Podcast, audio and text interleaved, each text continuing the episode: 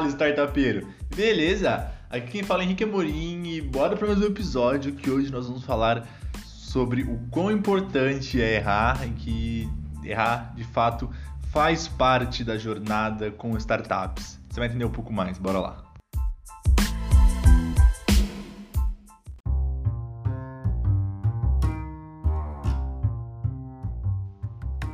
Mas antes de tudo, queria agradecer vocês aqui pela nossa excelente volta aí com, o podcast, depois de um tempinho parados. É, o engajamento foi excelente e até para quem caiu de paraquedas aqui agora, esse podcast basicamente mostra a minha visão como um, um jovem startupeiro, assim como você, morando, estudando no Vale do Silício por um tempo, onde, enfim, pude aprender muito e muito mais do que aprender, pude colocar fato muitos desses aprendizados em prática na minha própria startup, que é a Space. Inclusive a Space que oferece esse podcast. E até para que vocês possam conhecer um pouco mais a Space, vocês podem acessar o Instagram, space.com.vc e lá vocês vão ter muito mais dicas, informações, conteúdos sobre esse universo de startups e inovação, que é o grande foco da Space. Então acompanha lá que fora o podcast tem conteúdos específicos, inclusive agora a gente está com uma série de conteúdos explicando cada tipo de investimento em startup. E se você for rodando os posts lá para baixo, você vai achar muito e muito conteúdo bacana de verdade que pode te ajudar muito. Mas vamos lá pro conteúdo então. Você vai me Henrique, você está falando então que para que eu possa dar certo com uma startup eu tenho que errar antes? Na verdade, não. Mas sim. não, porque óbvio que ninguém quer errar e eu não quero que você erre. Eu quero que todo mundo possa acertar de primeira, mas o grande ponto é que quando você olha para grandes startupeiros de sucesso e grandes é, pessoas que criaram startups realmente sólidas e consolidadas no mercado, a história não é só sucesso, não é só sorrisos e de fato essas pessoas que conseguiram chegar até lá têm muitas falhas no processo. E isso se dá muito pelo fato de quando a gente parar para pensar, pô, mas o que, que eu aprendo quando eu erro? O que, que, que de novo me vem quando eu falho em um projeto? E eu gosto muito de falar que quando você erra, você aprende um caminho ao qual você não deve seguir. e quando você acerta, você entende um caminho que você pode seguir, mas que não necessariamente vai dar certo para todas as ideias. Vocês entendem isso? Mas acho que até para a gente contextualizar um pouco mais, vamos lá. Por que, que essa prática, esse entendimento de que é comum errar, faz parte errar, e não só é comum e faz parte, também te ajuda a longo prazo você errar nas startups, você falhar, é, é muito bacana que tem um, um, evento no Vale do Silício que chama. Não é só no Vale do Silício, né? Acho que é, é um evento que, que acontece mundialmente, mas enfim, eu conheci lá no Vale do Silício, que chama Fuck Up Night, onde basicamente é um demo day invertido. Quando a gente tem o demo day lá das startups, as startups vão lá apresentar o pitch lindamente, mostrar tudo de bom que elas têm e o quanto elas vão dar certo e tudo mais. O Fuck Up Night é o contrário as pessoas vão lá para mostrar ideias que elas tiveram e que deram errado. E é um evento que lota, é um evento que as pessoas gostam demais. Inclusive, pô, foi um evento que eu fui que tava mais lotado que um Demo Day que eu fui dentro do Google, sabe? Então, para vocês terem uma ideia do quanto as pessoas realmente gostam desse tipo de conteúdo e realmente engajam com o erro das pessoas. E não é. As pessoas não vão lá para assistir um stand-up de tirar sarro dos outros falar, pô, sua ideia é uma merda, como assim você pensou nisso, sabe? Mesmo porque, muitas vezes, nesses Fuck Up Nights, aparecem ideias aparentemente genial. Você fala, cara, que ideia genial, como que ninguém nunca pensou nisso antes. E acho que isso é bom também para meio que balizar nossos, nossas expectativas com a nossa própria startup. Você fala, cara, às vezes uma ideia genial, que é, nossa senhora, a melhor ideia do mundo, não deu certo, então calma, vou colocar o pé no chão aqui e vou tentar aprender com esse cara o que ele errou. Vou tentar ver ali com aquela outra startup que ela fez é... para conseguir chegar onde ela chegou, entendeu? Vou ver o porquê que pessoas que aparentemente tinham um ótimo é, futuro, eram promissoras, startups que eram promissoras, deram errado. Então acho que esse é o mais bacana do Fuck Up Night. Não é só você ver ideias e dar risada delas. Não, jamais. Isso não é nunca, não é nunca vai ser o objetivo. É você ver ideias que são bacanas, que eram bacanas e deram errado. Deram errado por quê? E é aí que vem a discussão. É aí que é o que é o coração da, da parada, sabe? É você pegar e olhar aquela aquele pitch e falar, meu, putz, esses caras deram errado porque eles eram um, um app, mas não tinham um desenvolvedor, sabe? Pô, como os caras vão fazer um app sem um desenvolvedor?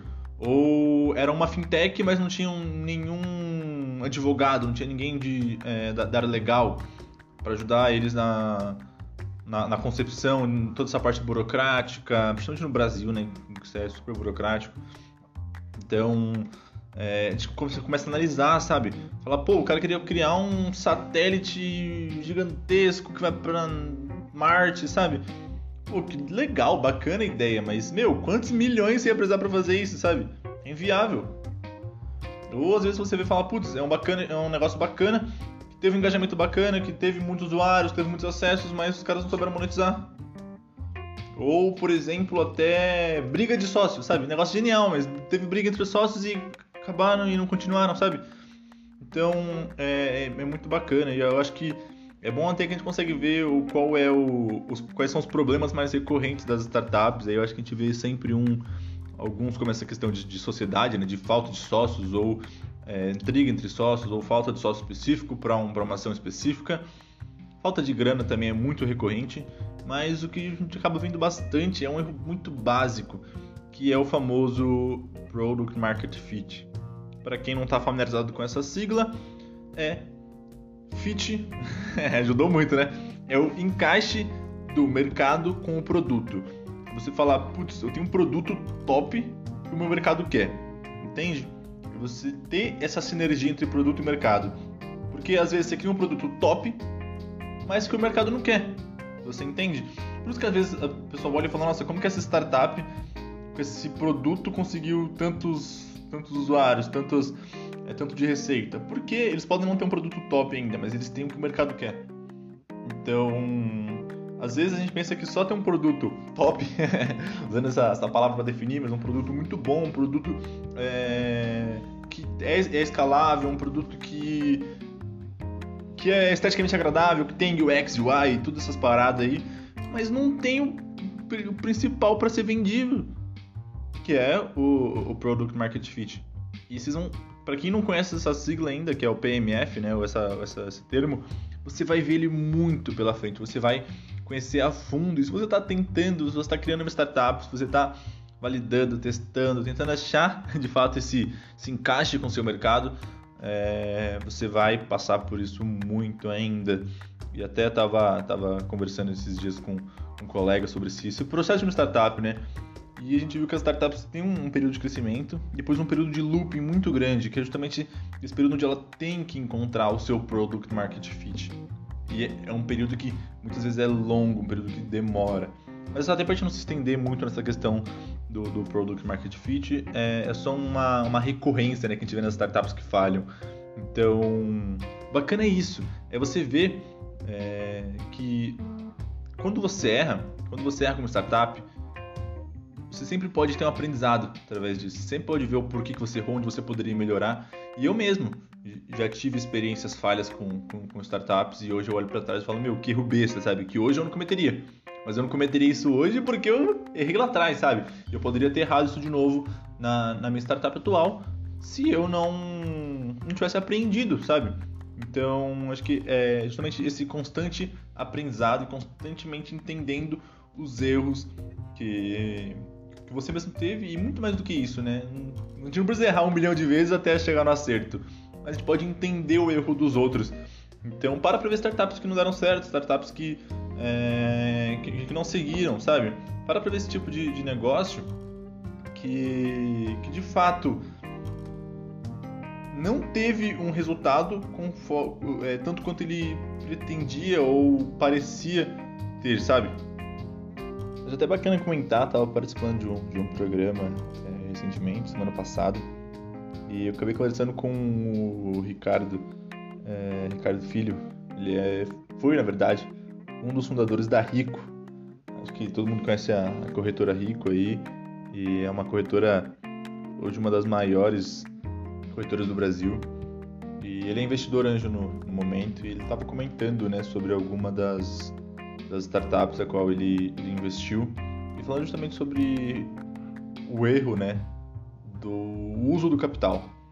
Você fala, pô, uma startup bacana, super promissor e tal, captaram um milhão e meio, é, ele foi investidor parcial, captaram um milhão e meio na, na startup e você fala, putz, bacana, hein? Os caras vão, vão poder ter um crescimento é, ao, ao, longo do tempo e, enfim, perdurar aí por, por um período, pelo menos um ano aí, tentando, validando, testando, mas os caras torraram a grana em quatro meses. Então você fala, putz, como assim, sabe? Startup não é uma empresa tradicional, onde você vai abrir um mercado, você sabe que você tem que ter o, alugar o espaço, colocar as mobílias para exposição do produto, achar o fornecedor e vender, sabe? Você tem que testar, você não, não sabe onde você vai alugar, você não sabe quais são as mobílias, você não sabe qual o produto que você tem que, qual o fornecedor que você tem que pegar. Então assim, não é um negócio tradicional. Você tem que testar, errar, você tem que passar por esse processo, tem que passar. Existem alguns meios que você pode cortar esse processo, mas de modo geral, você não pode simplesmente pular esse processo. E não é grana que vai te ajudar, não é uma mentoria com o Mark Zuckerberg que vai te ajudar, não é alguém que vai te ajudar, não sou eu que vou te ajudar. Na verdade, a gente pode tentar diminuir um pouco esse, esse período de tempo, mas você vai ter que errar por conta própria, sabe? Você vai ter que fazer sozinho. Eu falo porque, mano, eu sou a pessoa que, assim como você, lia tudo, escutava tudo, conversava com todo mundo, ia atrás, falava, não, quando eu for fazer eu não vou errar. E errei demais, e tô errando todo dia, sabe? E acho que esse é o ponto, a gente aceita isso aprende com nossos erros sabe como não errar mais, a gente consegue crescer de uma maneira muito sólida. E esse, esse que é o ponto principal desse papo para mim, é, na minha visão, sabe? Eu vejo que o grande problema disso tudo acho que não tá nem no como, no como nós reagimos a essas, essas falhas, a esses erros, mas é uma questão mais social, sabe? A gente entender que não tem problema errar, inclusive faz parte errar. Quando a gente entender isso, a gente vai ver que dá para aprender muito, muito com os erros. Na minha visão, mais do que com, as, com os acertos. Não adianta nada eu saber o que, que o iFood fez para dar certo. Sendo que meu negócio é um negócio que é B2B, sabe? Que eu vendo para empresas, é um, é, é, um, é um negócio totalmente diferente, com outro público-alvo. Óbvio, a gente pode aprender, analisar, ver como que, como que eles fizeram e usar isso como um trampolim para entender, para ter mais conhecimento, mas nunca para saber o que fazer, sabe? Então, é, acho, acho, acho que os erros ensinam demais. E aí essa questão cultural é uma coisa que eu vejo que a gente está mudando, a gente está tentando mudar é, no, no, Brasil, na nossa região. Inclusive alguns eventos como, como esse Fuck Up Night nós estamos é, organizando aqui na, na, região, inclusive não enquanto Space, mas enquanto comunidade de startup, né? Eu sou bem ativo aqui na, na comunidade. Foi até uma sugestão que eu fiz e que muito em breve vai acontecer esses, esses eventos de onde a gente mostra de fato o fracasso, onde a gente viu como que essas é, ideias que fracassaram poderiam ter, poderiam ser melhores, como que de fato podem surgir novas oportunidades a partir do fracasso, sabe? Então, que é uma questão que a gente, a gente tem que aceitar e entender que esses erros fazem parte e não só fazem parte. Esses erros podem nos ajudar, entende?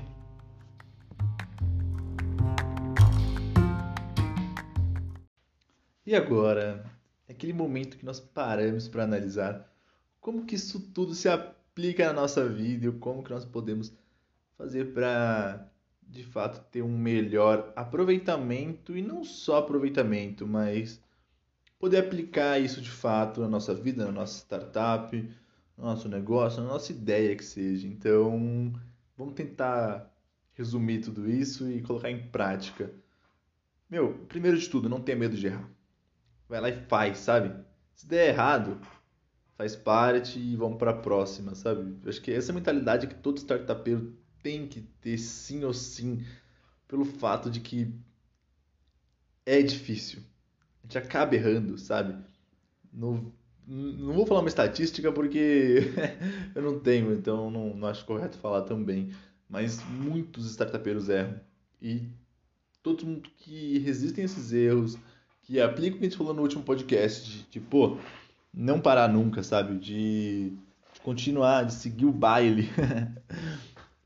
eles, eles perduram e conseguem achar uma, um, um problema real, de um mercado real, com um público que de fato tem uma dor relevante. Então, primeiro ponto, não tenha medo de errar, sabe? Vai, faz e se der errado, tá tudo bem, faz parte, sabe? Não, não acho que se você errar é por culpa sua ou, ou porque você é incapaz. Não, tenta achar o erro, entender e bola pra, frente, sabe? Não, não, não veja isso como um ponto negativo. É, apesar de ser muito difícil, eu entendo. já, já tive que desistir de várias ideias que eu, que eu achei genial, que eu achei geniais.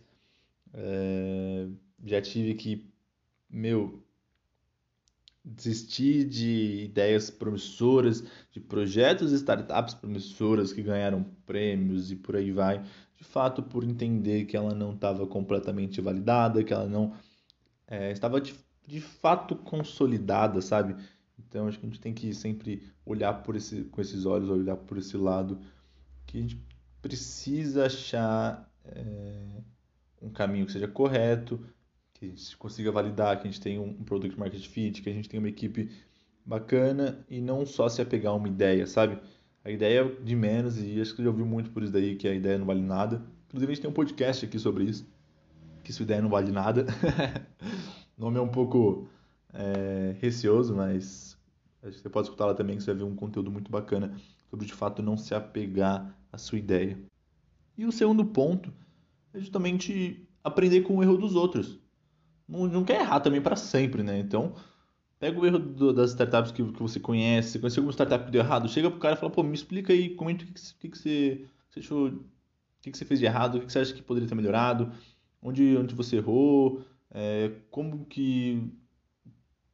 Pensa como que você pode não ter o mesmo erro que, que essa pessoa, sabe? Pensa que como que você pode fazer para pular, para não ter esses mesmos erros. E aí eu queria finalizar também indicando um livro. Eu acabei nunca indicando um livro, acabei de pensar nisso. Já poderia ter indicado vários livros aqui para vocês. Mas é um livro muito, muito bacana. É, é, ganhei de um grande amigo esse livro e vi que é quase uma leitura essencial aí para quem está empreendendo. Esse livro chama O Lado Difícil das Situações Difíceis. Estou com ele aqui na mão, inclusive. É, ele basicamente fala sobre como construir um negócio quando você não tem resposta pronta. Ele é do Ben Horowitz e vocês vão achar assim que, meu Deus do céu, como que esse cara conseguiu chegar onde ele chegou, passando por tudo que ele passou. Então, é, é de, é de fato um desafio o que essas grandes startups chegaram no auge, passaram para chegar até lá. E não só isso, você vai, você vai ver sobre falhas, sobre erros e sobre como ele contornou esses, esses erros no meio do caminho. Eu achei um livro assim, genial, para mim um dos melhores livros que eu já li com, com esse tipo de conteúdo voltado para startups, para como que você é, faz o seu controle de objeções aí na, no seu negócio. E também pensando como que você pode aprender com o erro dos outros. Esse é um dos livros que você mais aprende porque ele basicamente só fala sobre erros. então é isso. Obrigado pelo seu tempo enquanto você estava aí lavando uma louça, na academia, ou sei lá, limpando a casa. Eu só escuto podcast fazendo isso. então, valeu e até a próxima.